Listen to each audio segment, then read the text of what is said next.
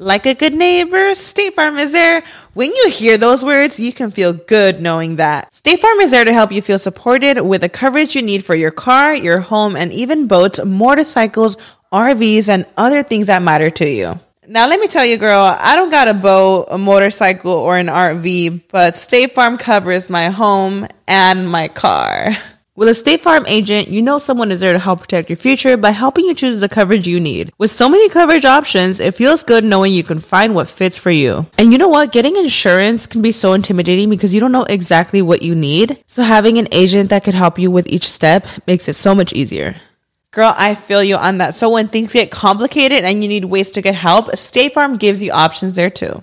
Maybe you like to handle things in person or on the phone with your local agent, or you prefer to do it on statefarm.com or on the award winning app. State Farm lets you do things your way. I personally am the type of gal that likes to do things through an app. It just makes it more easier than going in person or hopping on a call. So I love that they have that option available. Girl, I like to use an app too. I'm not trying to pull up in person or, or call because I'm way too, I have too much social anxiety for that. I'm trying to do it on the app. So that's why I'm here with State Farm. And that is why, like a good neighbor, State Farm is there.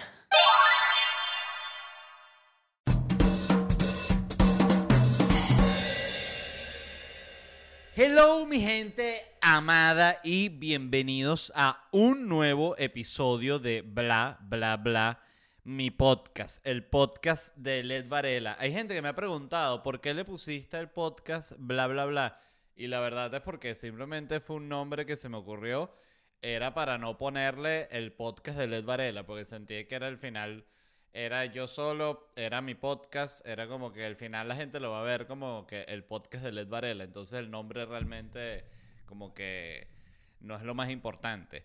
Em, ¿Qué les iba a decir? Este, bueno, primero, gracias por escuchar. Em, ayer salió, no, ayer no, hace un par de días salió el trailer de la nueva película de Spider-Man que es impresionante como siento yo que las películas de Avengers han sido tan, tan grandes que las otras películas lo único que tienen que hacer es medio surfear la ola. Estoy hablando de las de Thor, las de Capitán América, o sea, porque ninguna es así espectacularmente buena.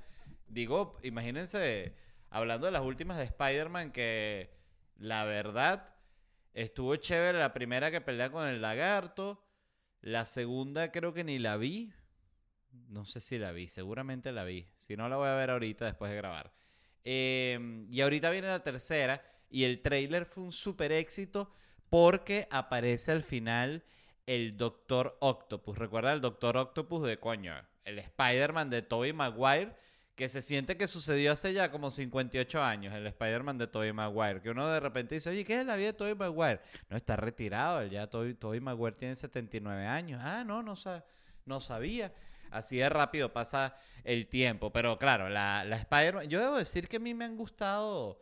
Casi todas las de Spider-Man me han parecido buenas. Porque incluso las de Spider-Man de Tobey Maguire, que son las malas, que es la tercera. La segunda, que es la que es con el Doctor Octopus, es para mí probablemente la mejor película de superhéroes que existe. O sea, me parece que es perfecta. Em, porque la tercera es la que está el hombre de arena y que tiene esa parte rara que Spider-Man se pone como emo, que fue muy... Antes de que existiera el meme, esa vaina ya era meme. De lo chimbo que fue y de lo innecesario. Y que era como que además como que la película estaba bien, las peleas estaban chéveres, o sea, cool. Y de repente ponen esto que, que Spider-Man se, se, vuelve emo cuando está como con el tema con Venom. En fin. Eh, luego están las de Andrew Garfield, que también me parece que estuvieron chéveres, tienen su encanto. Y aunque él hizo una sola, hizo una o dos, no recuerdo. Y, y ahorita están estas, ¿no? Que siento que de nuevo, que las películas como tal no han generado tanto ruido, es más por ya el ruido general que genera el, el universo de, de, Marvel. Y todo lo, toda la locura del tráiler, que era por lo que estoy hablando de esto, era porque sale el Doctor Octopus, ¿no? Y me sorprende ya lo fáciles que somos como audiencia, que ya simplemente nos tienen que poner Doctor Octopus y todo el planeta, incluido yo, fue como que, ¿qué? No. Algo viejo. Yes. Yes, yes, yes. No, no, no. Y espérense. Vienen más cosas viejas. ¿Qué? Parece que viene el duende verde de Willem Dafoe. ¡Ah! No puede ser. Y Batman con Michael Keaton. Sí. Es como que ya como que se, se acabó, pues. O sea, ya o sea, llegamos hasta un punto y ahorita lo que hay es como que echar para atrás. O sea, como literal llegar al, al, final de un risco, de una montaña y bueno, regresate. Una cosa muy rara. Siento que es lo mismo que sucedió cuando salió Darth Vader en la película de Star Wars, que fue la misma conmoción de sale Darth Vader en esta película. Bueno, pues ya salió en 50 películas, 50 comiquitas, 50 eh, animaciones que sacaron, mil muñecos, la animación del muñeco, el cómic de la animación del muñeco, o sea, ya, ya como... Lo, impresionante es que logren todavía sorprendernos, o sea, al final lo que recuerda es que es toda una... El cómo lo presentas, o sea, está también hecho que salen las paticas del Doctor Octopus así, y uno dice, ¡Ah! algo viejo, por fin. Por fin, no tiene que ser todo nuevo. Increíble. Eh, la otra cosa sí que fue como eh, noticia importante de esta semana es que OnlyFans dijo que, que, rectifica, que, que, o sea, que sí va lo de la pornografía. Ahí mismo, fue inmediato. Fue que dijeron, o sea, salió el, el CEO de OnlyFans y dijo, no vale, que y ustedes eh, eh, entendieron y que íbamos a prohibir la pornografía y nosotros lo que dijimos es que vamos a prohibir que haya poquita pornografía. O sea, coño, quitan el poquita y sacan todo de contexto. Y todos los periodistas como que no, pero usted no dijo eso, usted dijo que, que ya basta, que no iba a haber ni un peso más en OnlyFans, ni un labio, ni un pelo de culo más se verá en la historia de OnlyFans dijeron que mentira, que todo lo que quieran, toda la pornografía que quieran, ¿no? era, era jodiendo el Día de los Inocentes. esta gente no eh, eh, se toma todo en serio. ¿eh? El, presidente de OnlyFans.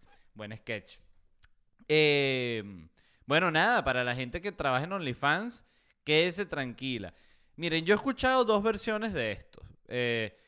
Debo decir que algunas cosas las he escuchado este, en conversaciones, otras cosas las he escuchado, eh, no las he escuchado, las he leído, pero siento que hay como dos lados de esto, ¿no? Hay un lado que dice que, bueno, que toda esta presión venía fuertemente, no que dice, está comprobado, que toda esta presión venía por Mastercard y Visa, que ellos son quienes agarran, manejan la transacción de OnlyFans y ellos se quisieron lavar las manos con esto. Hay una de estas versiones que dicen que el problema es que en OnlyFans no solo hay trabajadores sexuales ganándose la vida, sino que hay muchas cosas ilegales, ¿no? ¿Qué quiere, eh, ¿qué quiere decir ilegales? Bueno, este, todo lo que sea pornografía infantil, etcétera, etcétera, etcétera, ¿no? Entonces, ¿qué sucede? Que Visa y Mastercard y esta gente se ha querido como lavar las manos de ese tema dieron el anuncio, ellos pusieron la presión, esto es todo lo que yo he, en base a todo lo que he leído y escuchado, lo que he analizado. Ellos dan la presión a OnlyFans, mira, quítame la pornografía porque nos vamos a venir metiendo en un peo aquí, aquí hay más que pornografía, tiquiti, tiquiti, ta. Esta gente dice, es verdad, pero oye, están buenos los reales. Sí, pero ordena ese peo, vale, mira, cancelado. Entonces la gente de OnlyFans, bueno, dale, anuncia el peo, se arrechó, ¿qué pasa? No se arrechó el que está haciendo algo ilegal, se molestaron la gente grande, famosa, que hace un dineral ahí, que vive de eso. Eh, y que son también los más notorios, porque estas son personas que también tienen redes sociales grandes, etcétera, etcétera, etcétera.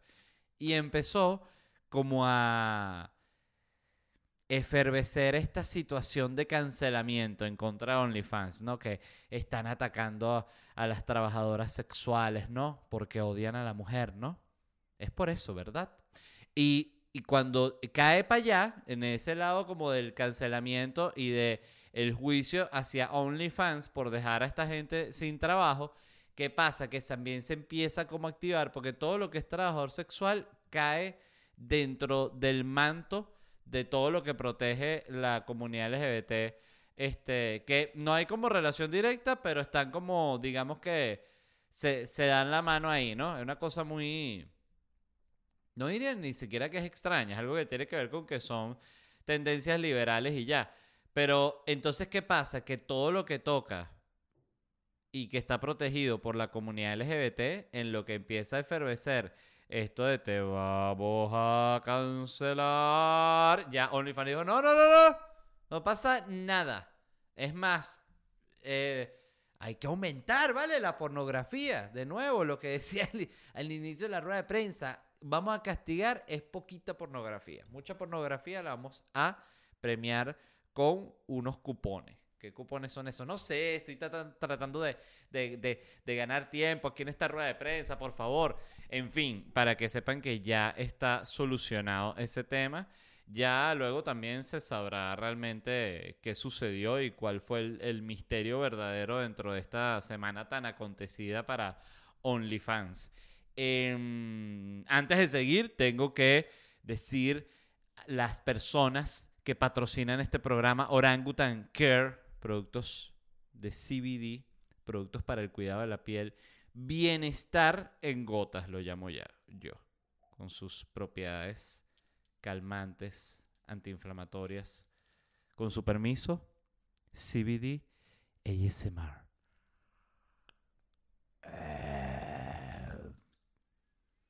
Así fue cuando yo siempre me pongo un gotero. Eh, así ese sonido. No es el más bonito, pero es el más sano. Miren, todos estos productos de CBD Orangutan Care los pueden ver en Orangutan Care en Instagram. Y si los quieren adquirir, orangutancare.com. Cuando vayan a pagar, ya. Cuando vayan a pagar, ponen el código de descuento LED. 10% de descuento para ustedes. Y lo mismo sucede con Orangutan Provoke, que como les digo, me enviaron sus nuevos productos. Aquí está otro, se los voy a mostrar. Este se llama el Kinky Bunny. Pueden ver que en la caja dice que tiene Orgasmic Power. Es un poder importante eh, fíjense que es un poder que no lo tienen muchos superhéroes, tanto superhéroe que hay, ¿no? El que tira la telaraña, el del escudo, el del martillo, el que se hace el traje metálico con los mil aparatitos, el que se viste de murciélago que está más loco que el coño, y ninguno tiene orgasmic power. Estaría bueno un superhéroe que te, hace así, lo que te hace es te da orgasmic power, eh, te manda para el orgasmic limbo y lo que tú cuando lo vas a atacar, él, él te hace así, tú lo que... ¡Ay! ¡Ay! ¡Qué rico! Y el bicho te tiene así. Todo el mundo siempre se siente mal porque es como un superhéroe que en cierta forma, dentro de las reglas actuales, él lo que está haciendo es no solicitado, ¿no? Pero lo está haciendo, bueno, por el bien de la humanidad. Este es el Kinky Bunny de Orangutan Provoke. Esto, fíjense como, bueno, yo me explicaron, yo dije en el, en, Instagram, fíjense qué tarado, yo dije, este entra para la vagina y este es para el culo. Y me dijeron, no, LED.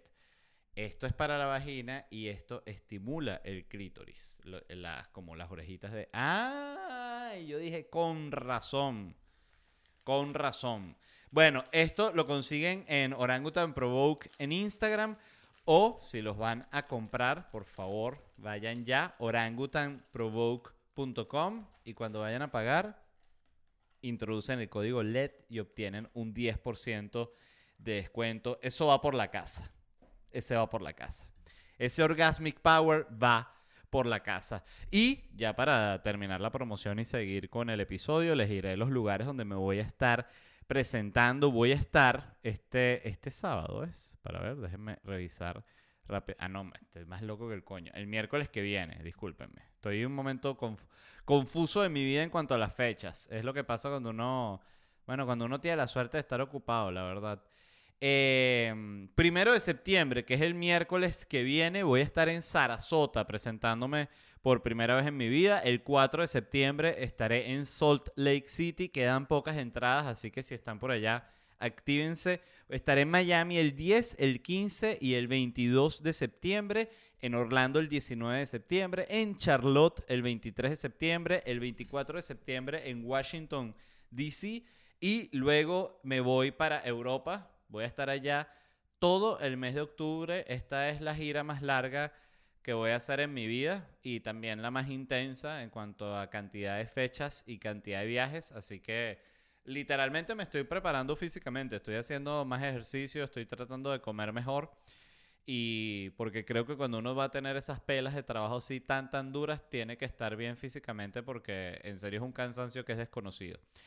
Ejá, voy a estar en octubre en Londres, Manchester, Madrid, Málaga. Ya quedan muy pocas entradas en Madrid. Me presento en el Teatro Capitol. Mira, una belleza.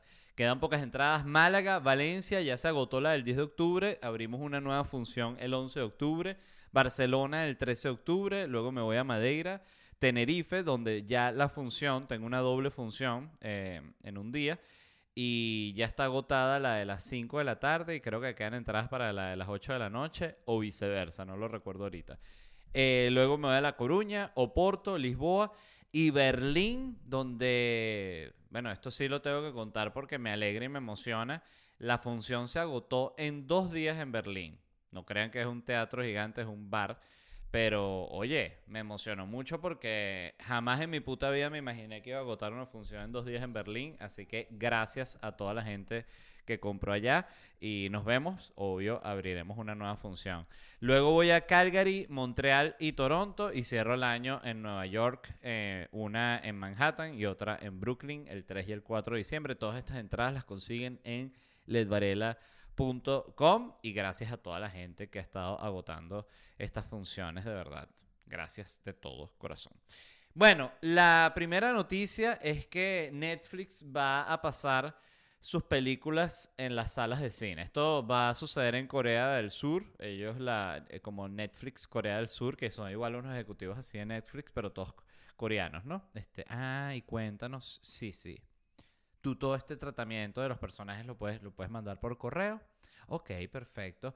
Nos gusta la idea, no es lo que estamos buscando. Creemos que el público coreano está en búsqueda de algo quizás más rápido, más adaptado a los tiempos modernos, a estos tiempos de, de TikTok, ¿no? Donde la velocidad del contenido es como mucho más rápida. Así son todas las reuniones con gente que trabaja en el medio del entretenimiento todas son como para. en las que uno desea morirse.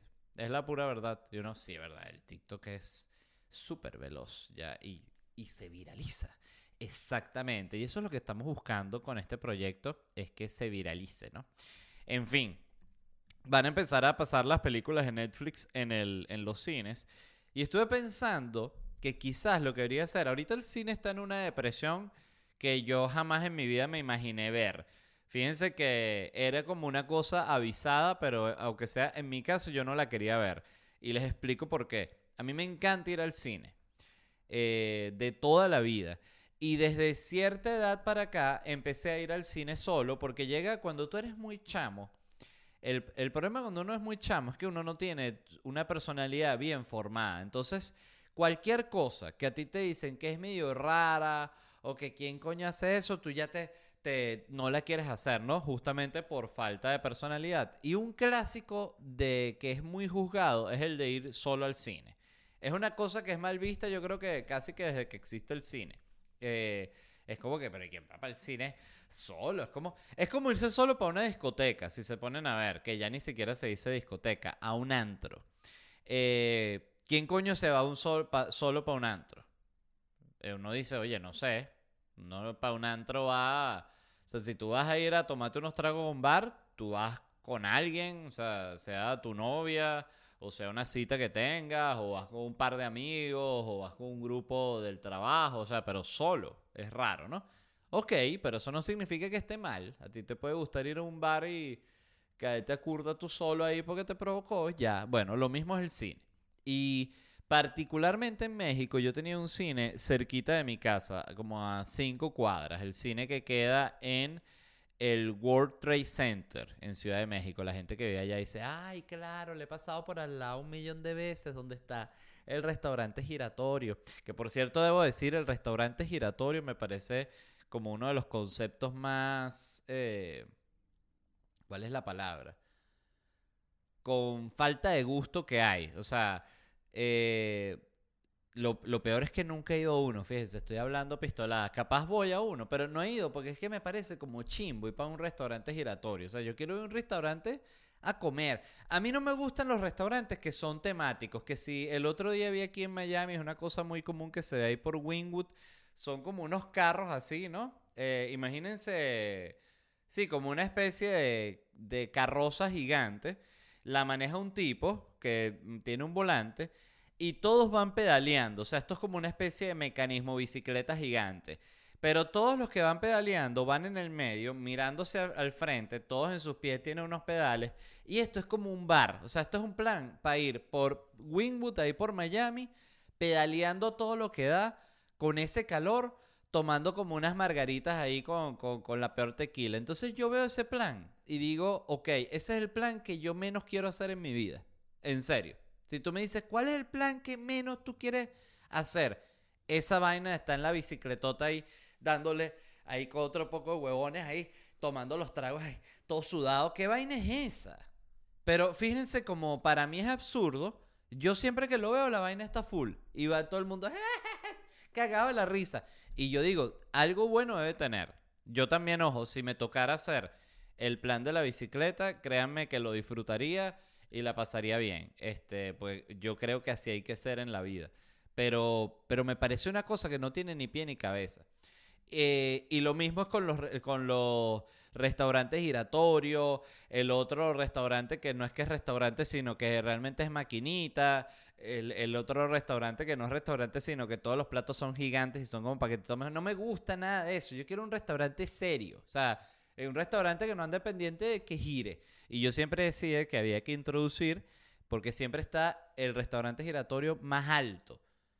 Hay que hacer, es el restaurante giratorio más veloz, uno que gire duro, que casi que no te puedan servir la comida. Entonces, ¿qué pasa? Y es a lo que iba y este cuento largo, pero que me parece que es interesante. Yo iba mucho al, cine solo en México, ¿no? Eh, porque me quedaba a cinco cuadras de mi casa. Entonces me compraba una entrada y me iba al cine. Y me sorprendía que nunca había nadie en el cine. O sea, a no ser que fuese un estreno, que ahí sí tú veías la, sana, la sala ya más llenita. Y con todo y eso, creo que, creo que incluso a no ser que sea algo así tipo Avengers, el día de estreno, algo así, tiene que ser como que tres películas lo podían lograr. Incluso en un estreno era difícil ver la sala así agotada. O sea, siempre era la sala así se veía como llenita, pero con sus buenos espacios. Y cuando estabas yendo a ver una película en su quinta semana en el cine, estabas en la sala y estabas tú y seis personas más. Que ahí es que tú dices, que siempre te dicen, no, el negocio del cine es, las, es la comida, es los refrescos, las, las palomitas, los chiclets, los chocolates. Y tú dices, oye, pero está bien, yo entiendo que el cine es una estafa en ese sentido, ellos lo saben, pero pero no me digas que esto se mantiene a punta de 6 chocolates. Esto no, tiene, no, esto no lo aguanta ni que van a tener que vender el chocolate a, a, 1.500 dólares cada chocolate para que, para que esto tenga sentido. Y ya ahí uno veía como el cine estaba muriendo, pero luego de la pandemia ya, eh, y lo digo desde mi experiencia personal, para mí el cine murió. Yo no he ido más nunca al cine. Y, y es tan así que ni me provoca. Creo que puede ser que en los últimos seis meses y estoy exagerando, y más. En los últimos ocho meses yo he chequeado la cartelera del cine creo que dos veces. Y más como por qué coño están pasando. Y me, me, me meto a las películas. De hecho, ahorita busqué, miren, lo voy a hacer en, vivo eh, para que vean lo, lo que ha sido mi experiencia con el cine. Me pongo a ver la cartelera, ¿no? Entonces, ajá, now showing. Eh, y me salen unas películas que es que no tengo ni puta idea. The Night House, ni idea.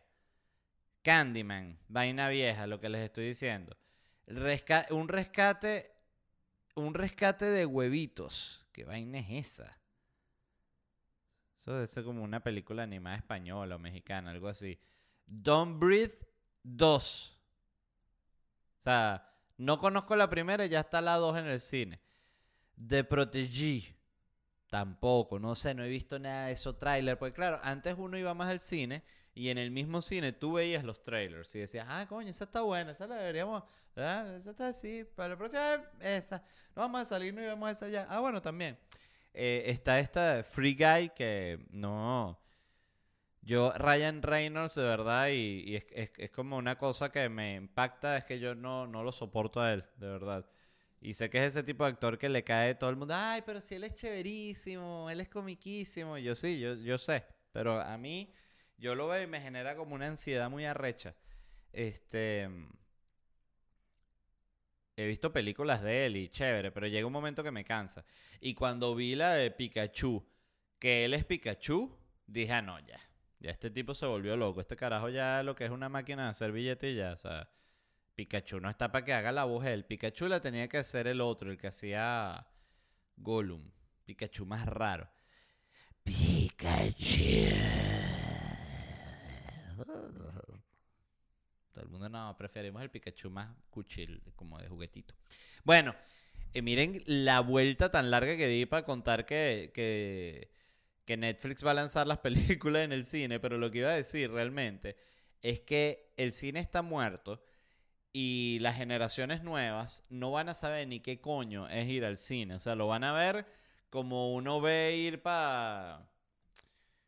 Coño, no sé, es que ni, ni se me ocurre una vaina. Esos botecitos que hay que pedalear, no sé, una cosa antigua, de verdad, como ir para un carrusel. Tú vas para un carrusel y ya un, carrusel se siente es una cosa antigua, es una máquina antigua y uno la, la aprecia y la disfruta justamente porque es antigua.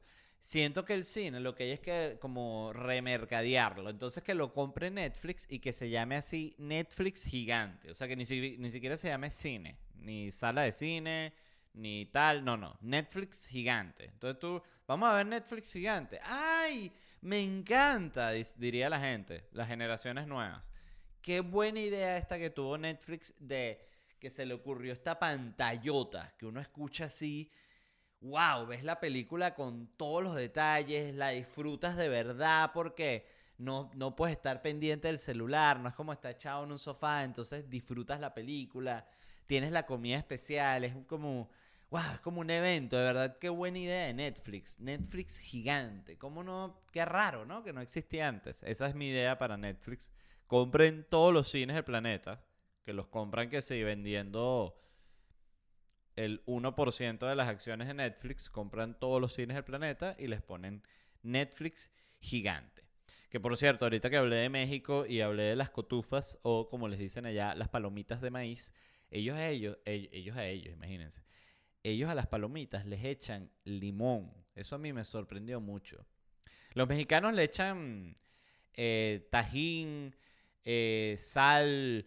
Eh, ellos a todo le tienen que echar algo. Si no, ellos no están contentos. O sea, tú, cualquier vaina que les des, pero puede ser la vaina ratatouille. ¿Saben la que prepara ratatouille al, al final que prepara el ratatouille? La rata. Bueno, si fuese un mexicano el crítico, al ratatouille así, le, echa picante, le echa una pimienta, le echa sal, le echa un limón, una Coca-Cola, le pone tres ajimas. O sea, le cambia todo el plato.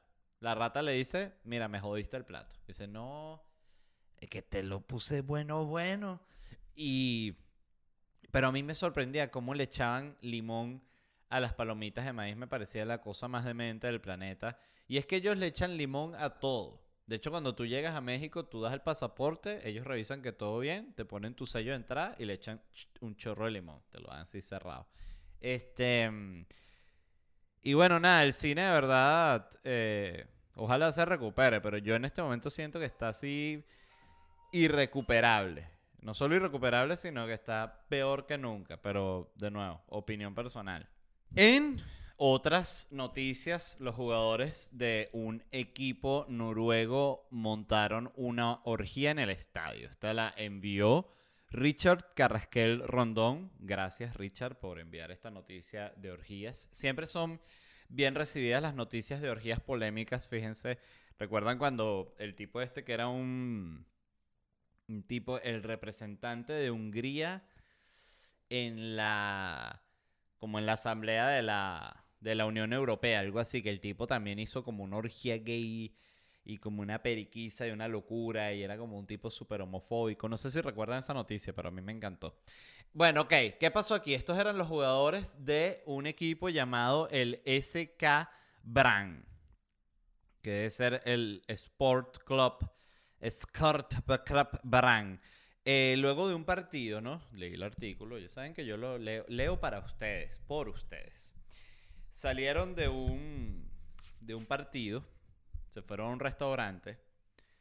Oye, me sorprende cómo un jugador se puede lanzar un partido 90 minutos y después irse para un restaurante. Eh, ah, es importante acotar que este equipo está de último en la liga. Entonces esto es como una, un poquito como una película de Disney Dark, ¿no? ¿Sabes? El, equipo que está de último y ya nadie tiene esperanza, pero contratan a eh, Russell. Entonces Cole Russell eh, le pone carácter al equipo. al principio no lo respetan pero luego el que más lo irrespeta al, al, inicio. Después Corrosel se entera que es que su papá se murió y Corrosel se convierte como en su papá. Ajá. Esta gente se fue al restaurante, se cayeron a curda, tal, eh, par de pases, rickety, y dijeron, para el estadio. Ya perdimos el primer juego, vamos a ganar el segundo juego que es la orgía olímpica. Y se fueron para el estadio. Entonces eh, se enteró la gente porque las cámaras de los estadios los grabaron mientras tenían la orgía. Y no solo mientras tenían la orgía, habían siete mujeres, no decía cuántos jugadores, decía así específico, siete mujeres. Em, y bueno, nada, esta gente estaba en una orgía, pues. Entonces se enteraron, entonces un noruego, que era el el que eh, uno de los vigilantes, que seguramente los dejó entrar, porque yo no creo que esa gente también entre así caminando, aunque sea un portero, tiene que haber por mucho Noruega que sea. Y alguien les abrió, ah, bueno, ahí vale, que estamos celebrando el Bran, el Bran, SK, Bran, Bran, Bran. Entonces el tipo los dejó pasar, pero después le dio miedo de perder el trabajo y otro tipo que estaba revisando las grabaciones dijo, epa, ¿y esta orgía noruega? Esa orgía se dio ayer, jefe. Vamos a tener que reportarlo a nuestro superior noruego. Y lo reportaron y bueno, nada, esta gente eh, lo, sancionaron a todos. A uno lo votaron del equipo, a este Christopher Barmen, que fue el que organizó la orgía. O sea, el que, el que armó el grupo de WhatsApp y estaba pendiente. para recuerden que el viernes es la orgía, por favor, no me queden mal. Ya hablé con las siete muchachas, entonces ¿cuántos somos, no, no quiero tener la orgía mocha, la orgía incompleta. Traigan sus sandalias, cambio de ropa, lubricante. Ustedes saben, no, esta no es nuestra primera orgía. Y... Pero lo interesante de la noticia es que pasó en Noruega. Por eso es que es noticia, porque estoy seguro que en Brasil debe ser ah, orgía después de cada partido. O sea, y eso es, pero no es porque ellos quieran, es porque lo dice la ley de la Federación de Fútbol Brasileña, eh, eh, que post partido siempre tiene que haber el, la orgi, orgiguiña, no, orgiguiña, orgía, orgiguiña. Vamos a ver, ah, vamos a buscar, aprovechando que tenemos aquí la tecnología que estamos haciendo, por el amor de Dios. Podemos buscar ya cómo se dice. Imagínate, está, qué tarado soy. Estaba buscando brasileño en vez de poner portugués y que ahí no veo brasileño. Este Google Traductor, ajá, orgía. Ah, se dice igual. Orgía, pero dicen orgía. No es orgía, sino la orgía.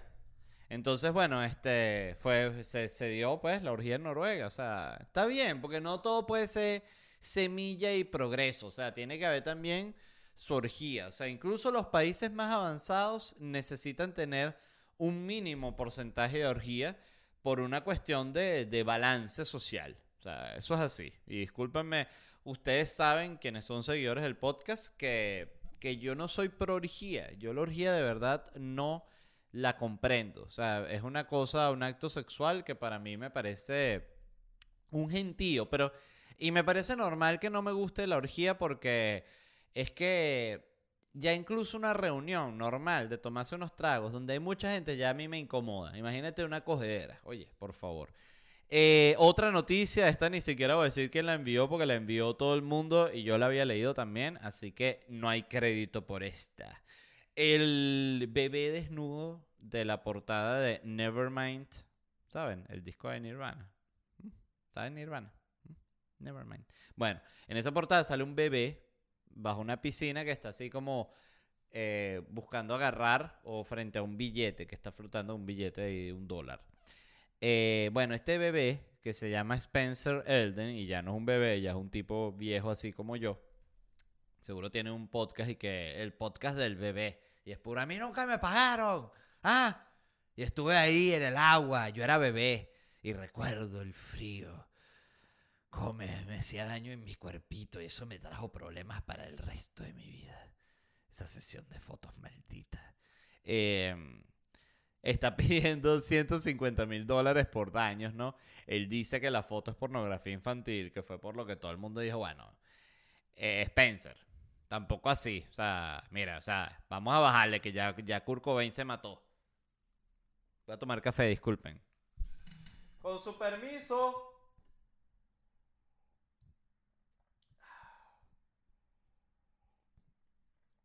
Siempre me pregunto cómo se escuchará desde al lado a una persona que está grabando un podcast y se debe sentir como tal cual, como que tienes al lado viviendo un loco. Yo igual creo que esto es bastante...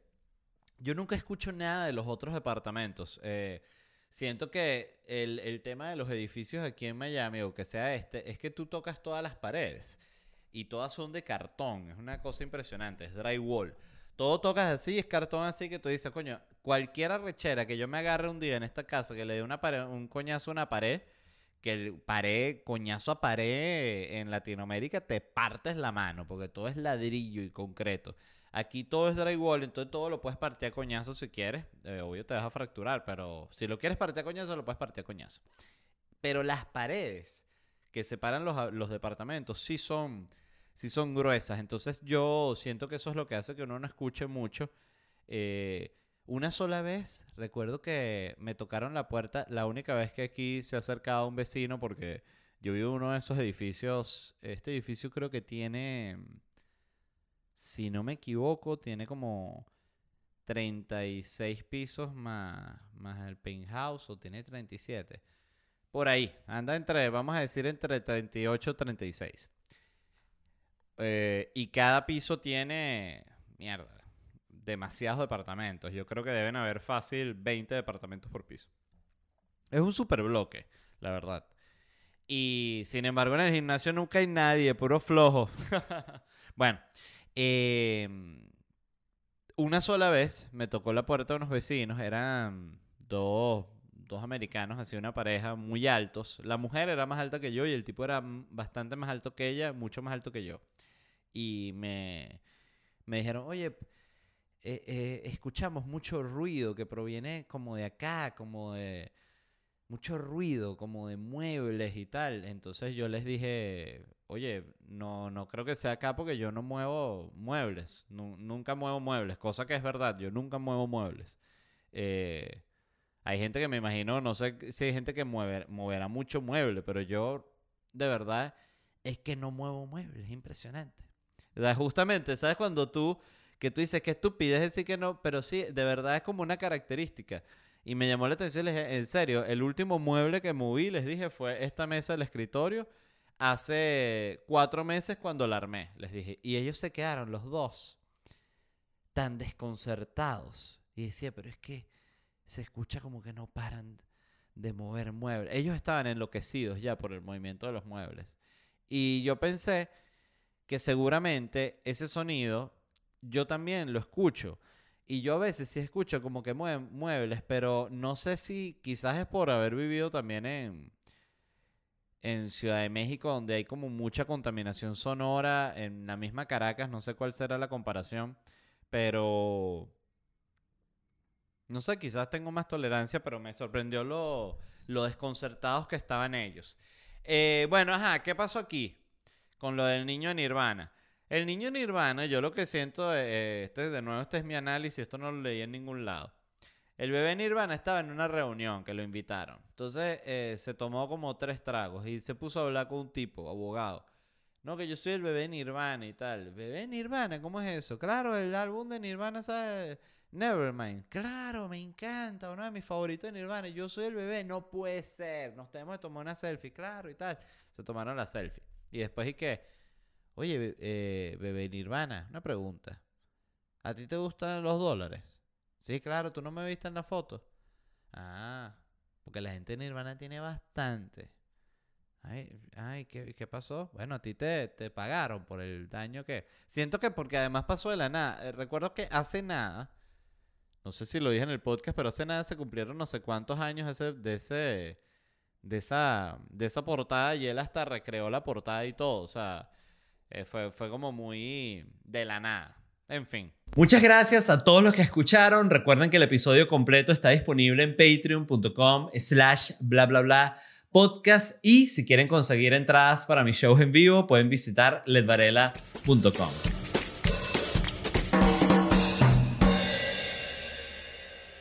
Hey guys, it is Ryan. I'm not sure if you know this about me, but I'm a bit of a fun fanatic when I can. I like to work, but I like fun too. It's a thing. And now the truth is out there. I can tell you about my favorite place to have fun. Chumba Casino. They have hundreds of social casino style games to choose from with new games released each week. You can play for free anytime, anywhere and each day brings a new chance to collect daily bonuses. So join me in the fun. Sign up now at ChumbaCasino.com. No purchase necessary. VGW. Void were prohibited by law. See terms and conditions. 18 plus.